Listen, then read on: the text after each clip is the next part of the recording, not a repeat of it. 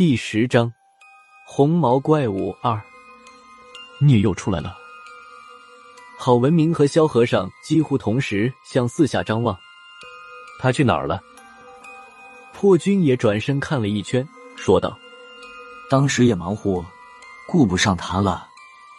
谁知道这会儿他上哪儿去了？”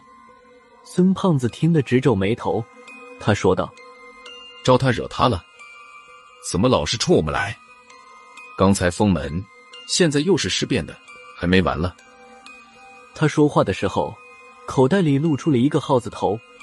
财叔有些警觉的朝四周看了看，突然他好像看见了什么，对着前方一阵吱吱乱叫。这时，前方不远处有一只黑猫从阴影里走了出来，走到距离我们二十几米的地方停住了。我们五个人一只鼠和这只黑猫对峙着。孽！黑猫朝我们叫了一声，露出一嘴漆黑的牙齿。萧和尚看着黑猫。仔细观察了他眼神盯着的方向，对孙胖子说道：“小胖子，他好像在看你。”孙胖子也发现不对了，他左右移了几步，那只黑猫的视线也随着他改变方向。黑猫看孙胖子的同时，时不时的舔一下舌头，好像并不着急下一步动作，盯着孙胖子看了一阵。黑猫的眼神竟然变得慵懒起来。萧和尚看出了点意思，小胖子，还别说，你还真是有畜生缘。上次你白的了财鼠就不说了，现在就连聂都看上你了，你小子这到底是什么命？孙胖子没好气的哼了一声，说道：“别客气，我有一只耗子就成了。老萧大师，你要是喜欢，这只孽你就带回家养去。”萧和尚还想还嘴的时候，眼前的黑猫突然抬头叫了一声“孽”。再看黑猫时，他的眼神已经变了，从孙胖子转到了萧和尚身上。萧和尚一愣神的功夫，黑猫已经向前走了几步，走到距离我们三四米的地方才停下。黑猫现在的眼神和刚才看孙胖子时不同，显得十分不耐烦。他的眼睛直勾勾的盯着萧和尚，又叫了一声：“你，你冲我叫什么？到底怎么个意思？”萧和尚有点不知所措。这时，黑猫变得有些急躁，一声一声的叫着：“你，你，你！”叫的有些瘆人，听起来就像是利器在划玻璃的声音。不久前刚听完关于聂的故事，现在听他这么叫，叫的我们一阵心慌。破军第一个受不了，将手枪举起来瞄向黑猫，给你一枪，看你还叫不叫！在他身边，孙胖子吓了一跳，急忙伸手拦住了破军。又不是对你叫，不是我说，老萧大师还没怎么样，你这什么急？大军，把枪收起来。我知道是怎么回事了。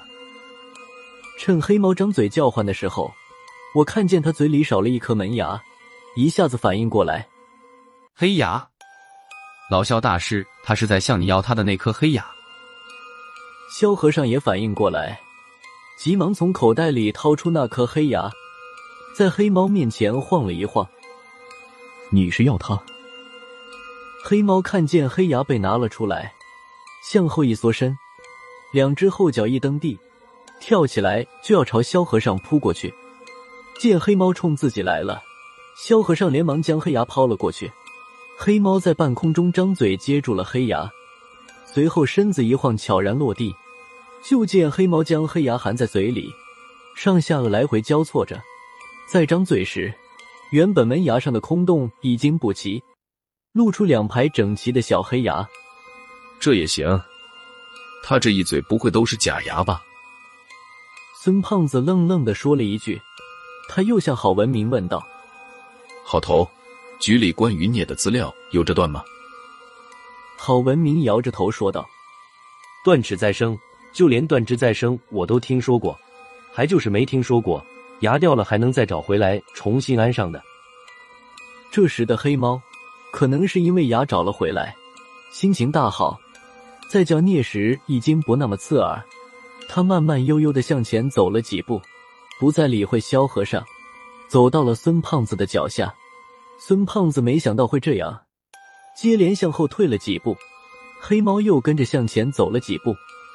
萧和尚说道：“小胖子，你别动，看看他想干什么。”孙胖子一翻白眼，说道：“你说的轻巧，被他缠的又不是你。”虽然是这么说，但孙胖子还是停住了脚步，静观黑猫的下一步动作。就见黑猫用头在孙胖子的裤腿上蹭了蹭，抬头看着孙胖子叫了一声“孽”，之后就这么一直看着孙胖子。见孙胖子没有什么反应，黑猫又叫了一声，一转身。慢悠悠的朝前方出口的方向走去。你们至于吗？见黑猫彻底消失在出口的方向，孙胖子才说道：“让一只猫把你们吓成这样，不就是一只黑牙猫吗？孽不孽的能怎么了？”大圣，别废话了，有本事这话你一分钟前说。我将弓弩还给孙胖子，说道：“有废话的功夫，还是先看看这里是什么状况吧。”萧和尚和郝文明都没搭理孙胖子，他们两人耳语了几句，都走到了红毛怪物尸体旁。这时我才发现，红毛怪物身上的红毛不知什么时候已经脱落，地上躺着的是一个人的尸体。我凑过去看了一眼，这具死尸是个光头，年龄三四十岁，从上到下一丝不挂，赤裸裸的躺在地上。他的身体有些特别。几乎全身上下的血管都清晰可见，这些血管浮现在皮肤表层，还能清晰看见赤红色的血管纹理。